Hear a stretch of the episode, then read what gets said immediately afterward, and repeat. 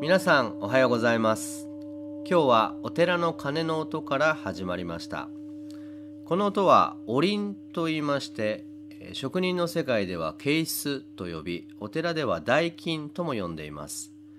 富山県高岡市は金物仏具の国内シェア9割と言われていますがこの鐘も高岡の島谷昇竜工房の手作りです。お鈴は行動板を金槌で叩いて硬くなったら熱で柔らかくして、えまた叩くと。それを何十回と繰り返すそうです。さらに形が整ったところでまた金槌で叩きながら今度は音を調整していきます。これがものすごい技なんですけど音の高さを調整しつつそれがなんと三重奏になってるんです、えー、耳に最初に入ってくるカーンっていう音その下にグオーンっていう音が響いていてさらにその下にうーんっていうようなもう耳に入るかどうかお腹に響くような音が鳴っています。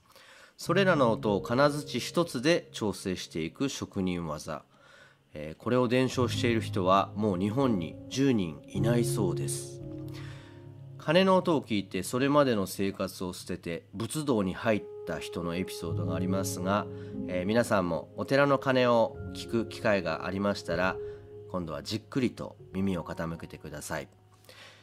では今日の一口法話はインドのカースト制度がテーマになっています。ではどうぞ。我が心のカースト。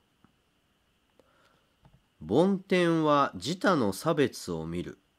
どういう根性なんでしょうか。私たちは自分と他人を比較し区別し必ず順番をつけないと収まらない生き物のようであります。昨年インドへ行って驚いたことですがあちらのカースト制度というのはいまだに厳しいものでして例えば身近なところで私の乗った仏石参拝バスには4人のインド人が乗っていました。運転手と助手とガイドと知り合いの大学教授。この4人なんですがなぜか一緒に食事をしないんです。最初は好みが違うのかなぐらいの印象でとにかく1週間余り付き合った。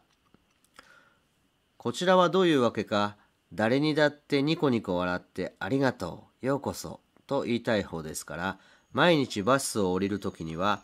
ナマステと言って手を合わせ、それから握手を求めて、ありがとう。今日も一日素晴らしい旅だった。とお礼を言うわけです。これがさっきの4人、別々のところでやってる時は良かったんだが、ある時、4人とも並んでいるところで順番に握手を求めて、ありがとうとやっちゃった。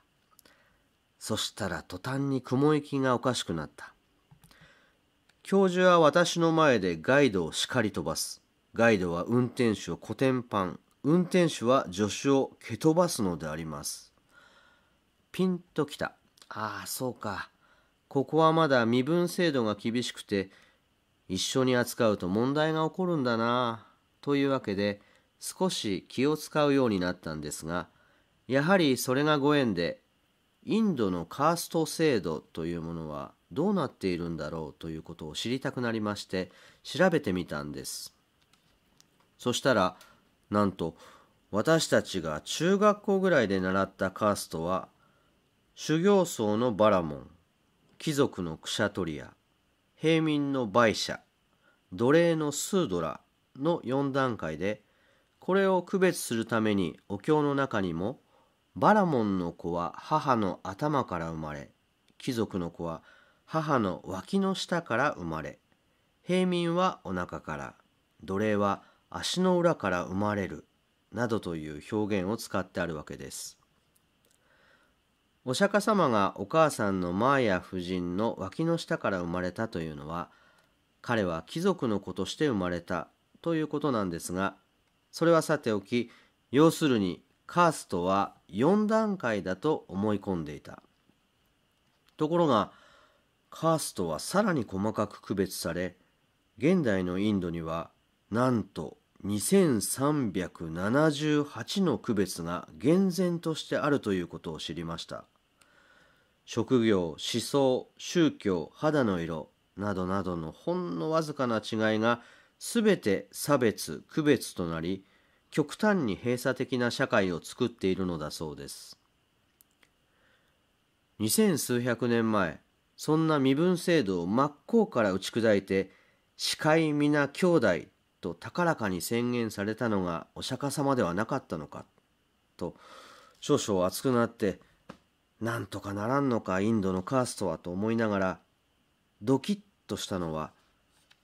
果たしてそういう私たちはどうなのかということであります。我が心のカーストはどうなのか。建前では明るい街づくりとか人類は一家なんて歌っているけど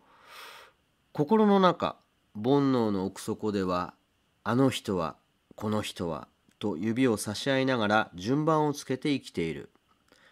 それが仏様から見たどうしようもない人間の姿なんですよね。下の下なんだなやっぱり。